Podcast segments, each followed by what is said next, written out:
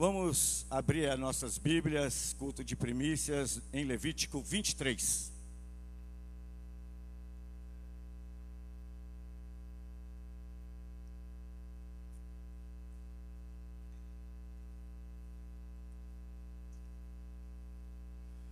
Levítico 23. Eu vou ler é, o capítulo todo de Levítico 23 fala a respeito da questão das festas, das festas fixas, das festas que Deus ordenou a Moisés que fizesse com que prevalecesse ali dentro do, do povo de Israel. Então, é, dentre essas festas fixas, nós temos a Páscoa, as primícias, o Pentecostes, o dia da expiação e a festa dos tabernáculos. Nós hoje vamos nos deter na festa das primícias, mas é importante mencionarmos isso. Então, acompanhem comigo a leitura. Eu vou mencionando os versículos e vocês vão acompanhando, porque são 44 versículos e nós não vamos lê-los todos é, verso 1 e verso 2, diz assim: Disse o Senhor a Moisés, desculpem, disse o Senhor a Moisés: Fala aos filhos de Israel e dize-lhes: As festas fixas do Senhor que proclamareis serão santas convocações, são estas as minhas festas. Verso 9 e verso 10. Disse mais o Senhor a Moisés: Fala aos filhos de Israel e dize-lhes: Quando entrardes na terra que vos dou e cegardes a sua messe, então trareis um molho das primícias da vossa messe ao sacerdote. Ao sacerdote. Verso 13. A sua oferta de manjares serão duas dízimas de um efa de flor de farinha, amassada com azeite para oferta queimada de aroma agradável ao Senhor. E a sua libação será de vinho, a quarta parte de um hin. Verso 18. Com o pão oferecereis sete cordeiros sem defeito de um ano, e um novilho, e dois carneiros. Holocaustos serão ao Senhor, com a sua oferta de manjares e as suas libações, por oferta queimada de aroma agradável ao Senhor. Verso 37 e 38.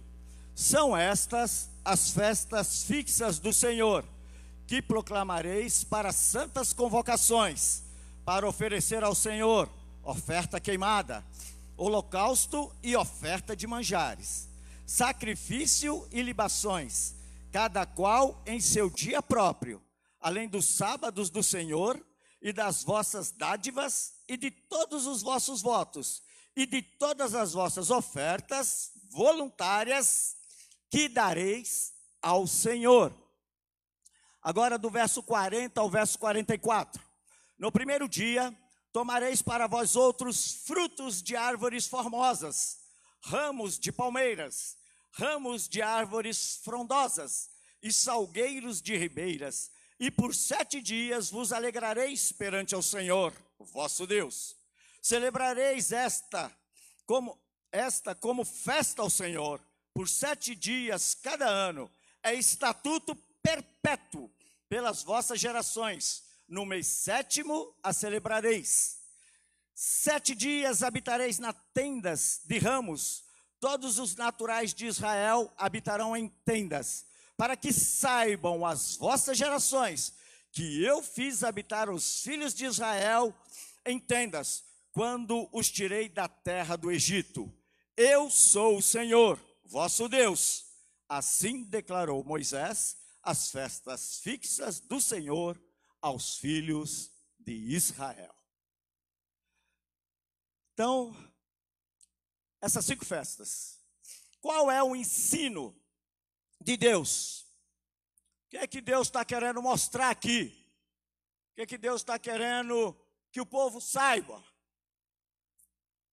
que, que Deus está querendo fazer para que o povo continue sendo abençoado, para que o povo continue sendo próspero?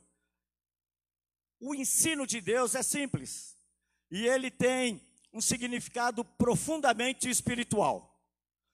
Deus, e aqui há dois tipos de ofertas.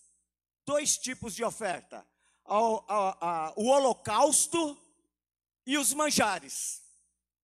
Holocaustos e manjares. Deus, algumas coisas que nós precisamos aprender aqui. Primeiro, Deus só aceitava, Deus quer, quer ensinar uma lição profunda, espiritual, para que eles possam reconhecer o Deus como provedor, o Deus como Deus zeloso, cuidadoso do seu povo, mas Deus, ele só aceitava ofertas oriundas do fruto do trabalho.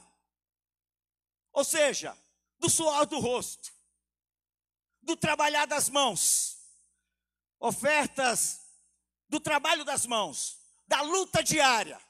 Não era qualquer oferta. Era uma oferta fruto da honestidade, fruto do que é certo, do que é lícito, do que é honesto, do que é bom. E o holocausto, o símbolo, a, a, a simbologia que traz o holocausto é a questão da vida. O holocausto está ligado à vida. Era aquilo que ia para o sacrifício, oferecido em holocausto ao Senhor. E aquilo subia como aroma agradável ao Senhor, as narinas do Senhor. O manjar, que são os frutos, os frutos do campo, ele simbolizava os bens. Então nós temos o holocausto simbolizando a vida e nós temos os, manja, os manjares simbolizando os bens. Então, primícias. O que quer dizer primícias? Primícias quer dizer os primeiros frutos. Os primeiros frutos. Assim, a lição que nós aprendemos aqui, logo de início, ao Senhor o primeiro lugar. E ao Senhor as primeiras coisas. Nunca, jamais a sobra jamais o resto. Sempre tinha que ser o que, o que Deus aceitava era essa oferta feita com essa consciência. É isso que Deus está ensinando. É um ensino profundo, espiritual. Deus tem que ocupar o primeiro lugar. Pois é a partir dele que tudo existe. É a partir dele que tudo são nos dados, que nós recebemos, é das mãos dele. Se temos algumas, alguma coisa, é porque recebemos antes do Senhor.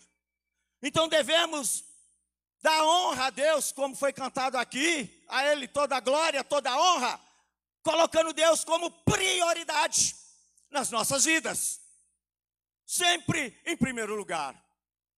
E as coisas, os bens e os manjares traziam essa simbologia, os bens que nós temos também.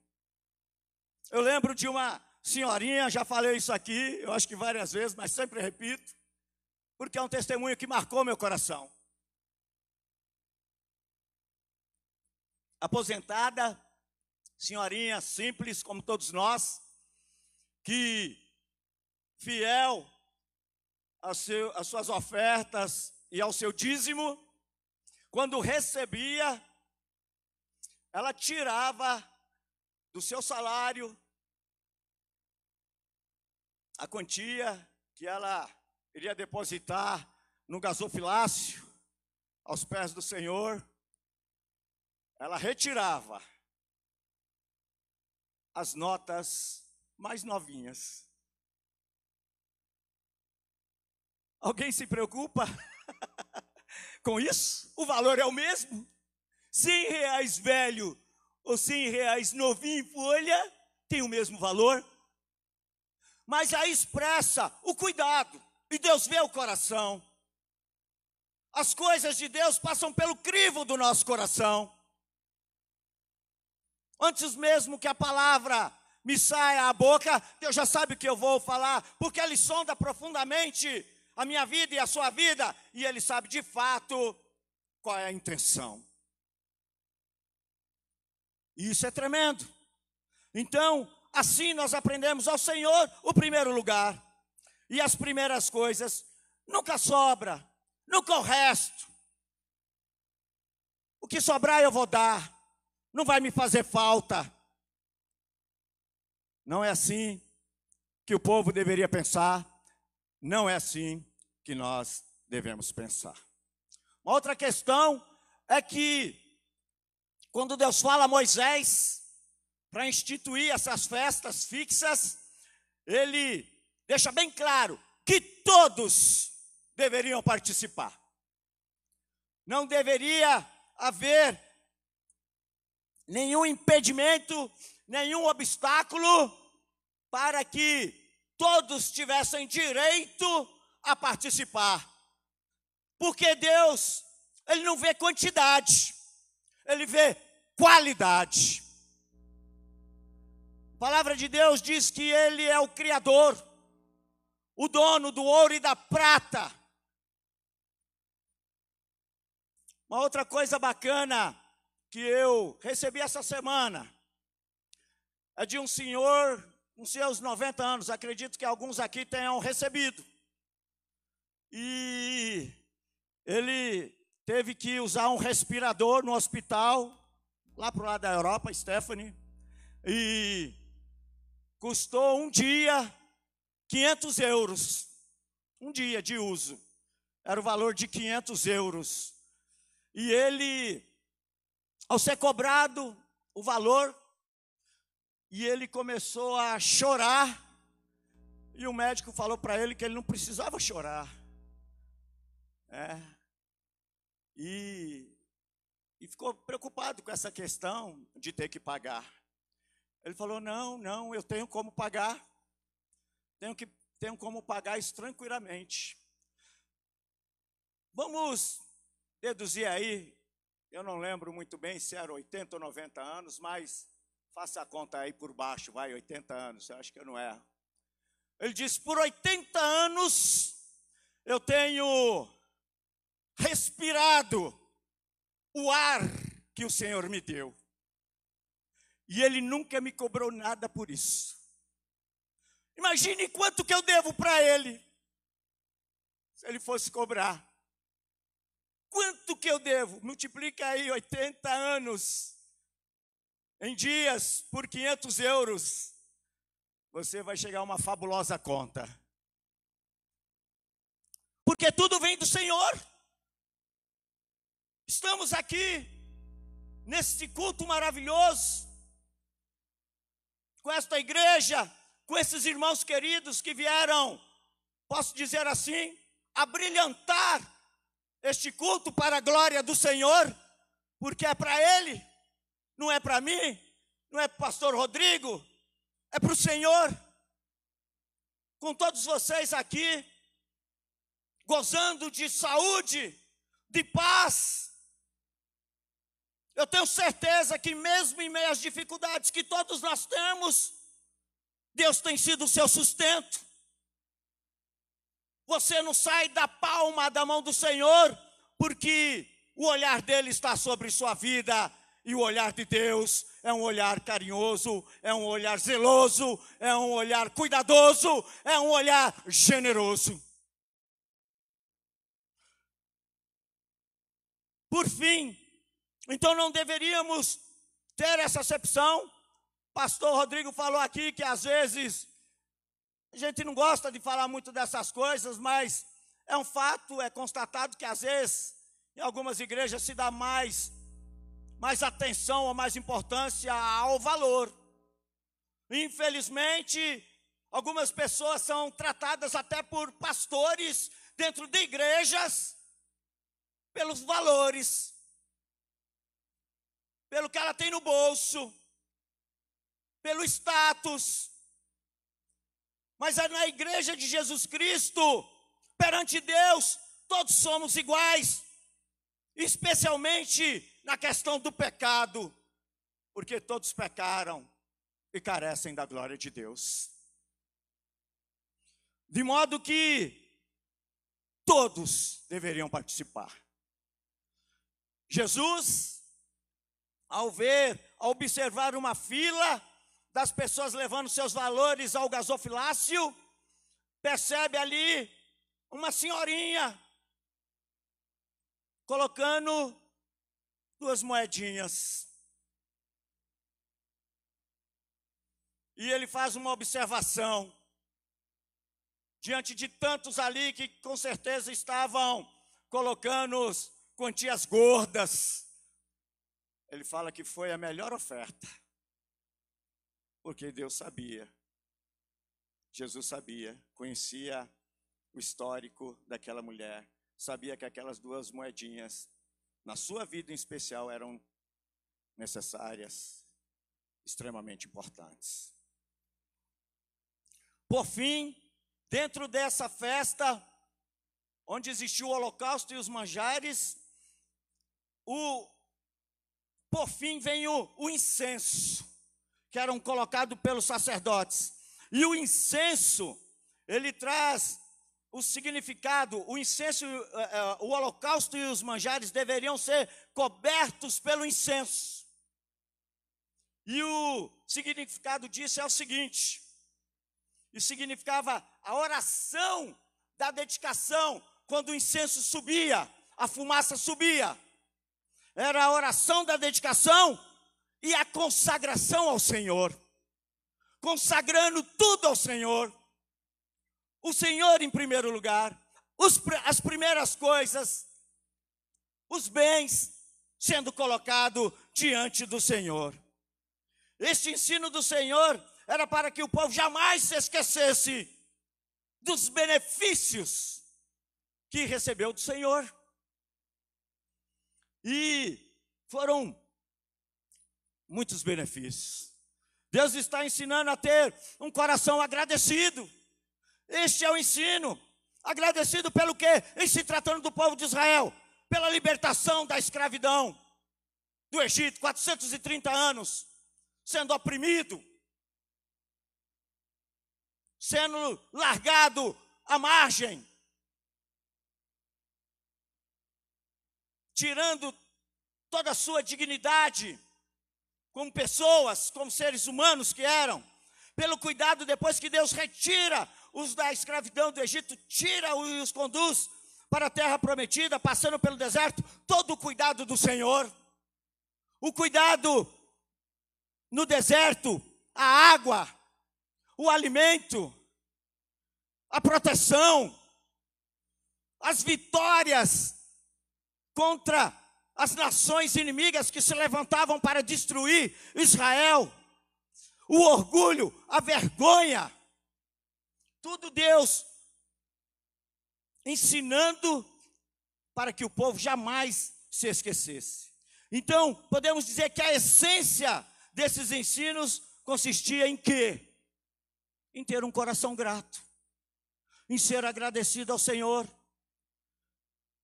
Que a essência do culto não estava nos sacrifícios e nas ofertas.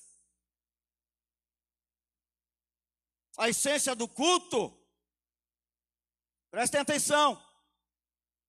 Não nos sacrifícios e nas ofertas, mas a essência do culto, o ensino profundo que Deus quer introduzir na mente, no coração do seu povo, é que seja um culto de ações de graça pelo cuidado de Deus.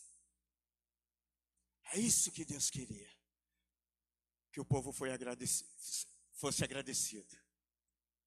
E não é verdade, gente, que às vezes a gente esquece de ser agradecido. A gente pede, pede, pede, pede, pede. Eu sei que podemos pedir. Mas em essência, um coração agradecido, ele alegra o coração de Deus. Falando um pouco sobre isso, eu quero voltar um pouco no tempo lá na era da igreja primitiva. Porque nós tivemos três grandes perseguições, aliás, muito mais. É que eu destaquei daí, é três. Mas tiveram muito mais, foram mais de dez perseguições. Império após império. Cada, cada imperador que sucedia o seu antecessor vinha com mão pesada ali para perseguir o povo. Foram mais de 300 anos de perseguição. Essas perseguições não acabaram. Nós ressaltamos aqui, foi, foi a Samara que falou, mas a Samara falou. Eu disse que não sei se era ela, mas foi ela. Mas o pastor Rodrigo complementou. Que nós temos liberdade de culto. Irmãos nossos, pela fé em Cristo Jesus, em determinados países estão morrendo, estão presos, estão sem empregos.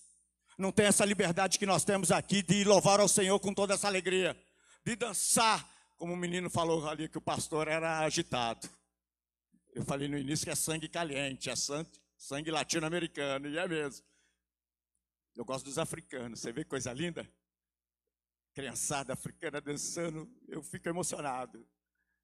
E é verdade, mas foram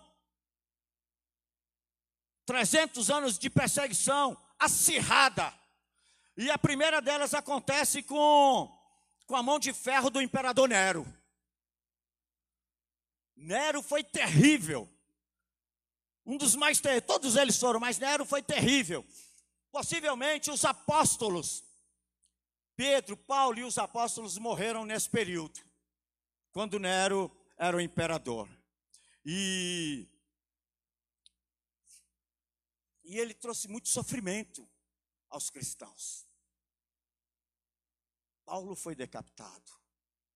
Pedro conta a história que Pedro ele foi crucificado de cabeça para baixo, porque não se considerava digno de morrer como Jesus Cristo morreu, o seu Senhor.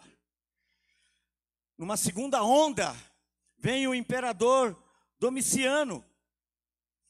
Esse também foi terrível, porque os corpos dos cristãos eram ajuntados, juntados em praça, totalmente nus.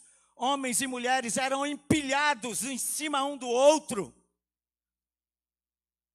Cristãos eram jogados às bestas feras para serem dilacerados. E ele ordenou a adoração de si mesmo. Ele falou, ele pegou ouro, pegou prata, pegou material, construiu imagem sua e queria que o povo adorasse. E qual era o crime dos cristãos? O império tinha medo, medo e ódio. Medo porque achavam que os cristãos estavam querendo tomar o poder. Então, por isso que eles se sentiam ameaçados. E eles faziam todo esse tipo de barbárie contra os cristãos. Mas os cristãos, qual era o crime deles? Era orar.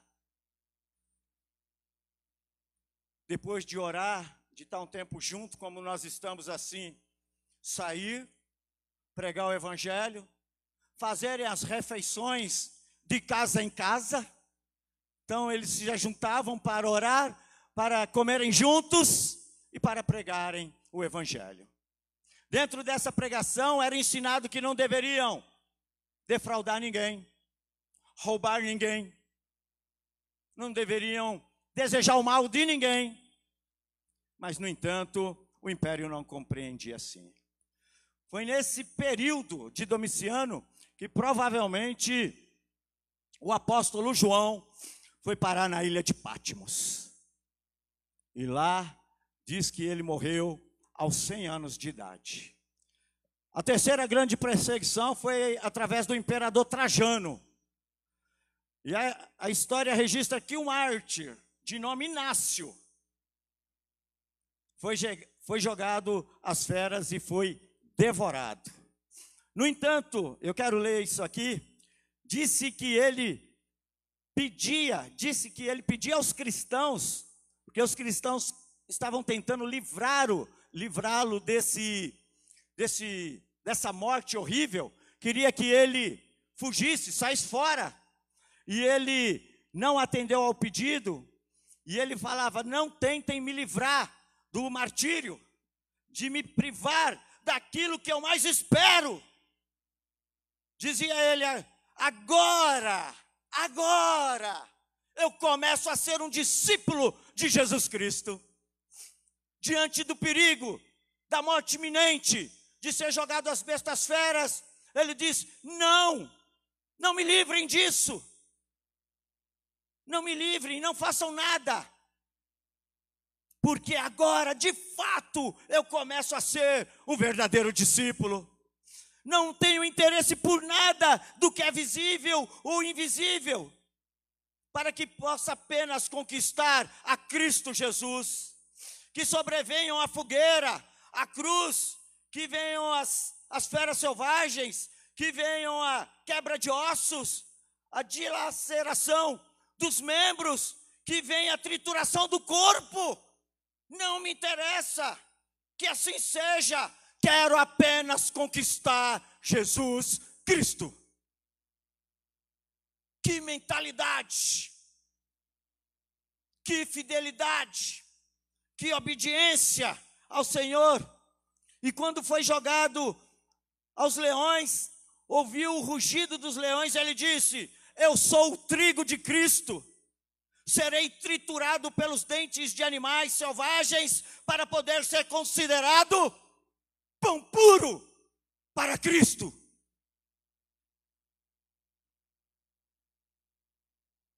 O que dizer de tantos outros?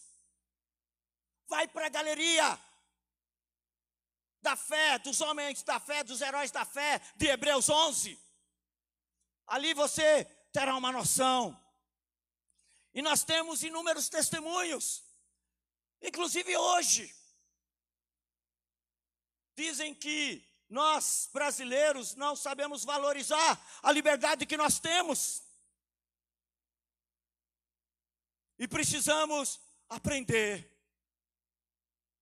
E nós só aprendemos quando nós começamos a refletir sobre o que Cristo fez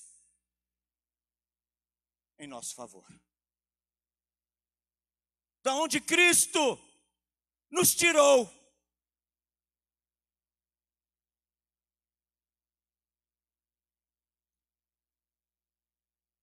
Quais são as aplicações para a nossa vida diante de tudo isso? Dessas cinco festas fixas que foram conduzidas por Deus a Moisés para se tornar uma lei para o povo escolhido. Primeiro, Jesus é a nossa Páscoa. Jesus é a nossa esperança. A morte não é o fim. A morte não tem mais a última palavra. Cristo morreu e ressurgiu dos mortos. Ressuscitou para nos dar vida. Então Cristo é a nossa verdadeira Páscoa, é a vera Páscoa. A morte não é mais o fim. Jesus é a primícia de Deus Pai. Ou seja, o cordeiro sem mancha, que nunca pecou, não havia nenhuma mancha, nenhuma mácula nele. O primogênito, Deus deu o melhor, o melhor que tinha. O primogênito, a sua primícia, por você, por mim, o miserável pecador, que não tinha futuro, que não tinha sonhos, que não tinha sentido e nem razão para viver. Cristo é a nossa expiação. Fomos reconciliados com Deus. Espiar significa cobrir as faltas cometidas. Cristo cobriu as nossas faltas, o nosso pecado. Isso significa que a ira de Deus, a ira de Deus contra o pecado, foi afastada de todos que nele crê que entrega a sua vida em suas mãos, que confia na obra expiatória de Jesus Cristo.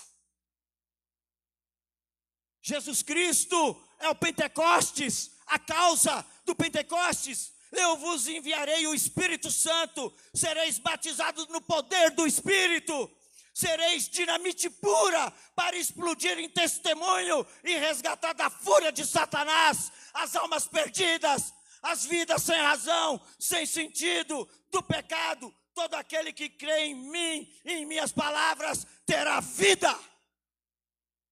Assim diz o Senhor. E o Espírito Santo, nós cantamos aqui, está presente, quer dominar-nos, quer crescer, quer dirigir os nossos passos, a nossa vida, o nosso coração, a nossa mente. Jesus é o tabernáculo de Deus para ser adorado em espírito e em verdade não apenas de palavras, mas com palavras, mas juntamente com toda a emoção, com tudo aquilo que sai do coração. Razão e emoção, sentimento e inteligência. Porque eu adoro aquilo que eu conheço, eu adoro aquilo que eu sei, o que fez por mim. E é isso que nós aprendemos que Deus quer ser adorado pelos verdadeiros adoradores que não vão se dobrar ao Deus deste mundo. Assim como esses irmãos que eu mencionei, existe durante esses dois mil anos de existência, onde Jesus Cristo está cada vez mais vivo nos corações. Pessoas que não se dobraram diante de nenhum outro Deus a não ser Jesus Cristo, o Filho de Deus, o Rei, o Senhor dos Senhores. Aleluia, glória a Deus. Cabe a nós, amada igreja, cabe a nós agora aprendermos diante do olhar para trás, com o povo escolhido, com as leis sendo trazidas a Moisés, olhar para trás e oferecermos também, aprendermos a oferecer o melhor. O melhor. Colocando Deus em primeiro lugar e colocando todos os nossos bens. Agora, eu te pergunto: qual é o maior bem que você possui.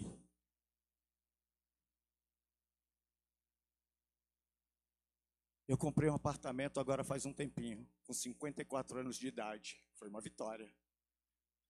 Tem jovem aí conseguindo com muito menos. É abençoado, viu? Parabéns. Eu não consegui. Foi uma luta danada. Eu e minha esposa lutamos demais para isso. E eu gosto dele. É simplesinho, mas eu gosto dele. Ele é bom mas ele não é o melhor na minha vida. Com 50 anos de idade, eu consegui ter na vida, em todo esse período, desde os 18 anos que eu tenho carta de moto e de carro, eu consegui apenas em mais de 30 anos, né? Eu já estou com 54, tá? Não tenho vergonha de falar a minha idade, não. 54 anos, glória a Deus. Eu só tive dois carros zero, que eu paguei do jeito que eu estou suando aqui, literalmente. Já foram embora. Ajudou na compra do apartamento, mas eles também não eram o melhor. A minha família é um bem maravilhoso que Deus me deu. A minha esposa é o esteio do meu lar. Mas Deus é a prioridade na minha vida. Deus está em primeiro lugar. E Deus não está competindo com ninguém, porque se Deus estiver em primeiro lugar, você vai saber valorizar as coisas que você tem, porque você vai ser agradecido a Deus, sabendo que tudo que você tem vem de Deus. Então nós precisamos aprender que o mais importante, o que tem mais valor, é a sua vida. É a sua vida a vida que Deus te deu. E a prova de que você tem valor foi a vinda de Jesus Cristo a esse mundo. Eu digo para você, se você fosse a única pessoa no mundo, Jesus ainda assim viria por sua causa. Então eu queria que você saísse daqui hoje com o coração cheio de gratidão, com a mente, com a razão, fazendo uma reflexão de como esse Deus é tremendo, que amor é esse que a gente não não sabe explicar. E aí, irmãos, que nós possamos ser como como Abel, que ofereceu o melhor. Que nós possamos ser como o apóstolo Paulo, que combateu o bom combate, que considerou tudo que era como refúgio, como lixo para conquistar a Cristo. Que possamos ser como Pedro, que entregou a sua vida, entregou a sua vida, dizendo não ser considerado digno de morrer igual ao seu Senhor. Sejamos como todos os que nos antecederam e que guardaram a fé. Nada, nada pode nos separar do amor de Deus que está na pessoa de Cristo Jesus, o nosso Senhor e Salvador. Eu acho que isso é mais do que suficiente para sairmos daqui melhores do que entramos, mais consagrados do que entramos, mais desejosos de buscar a Deus, de ter intimidade com Deus,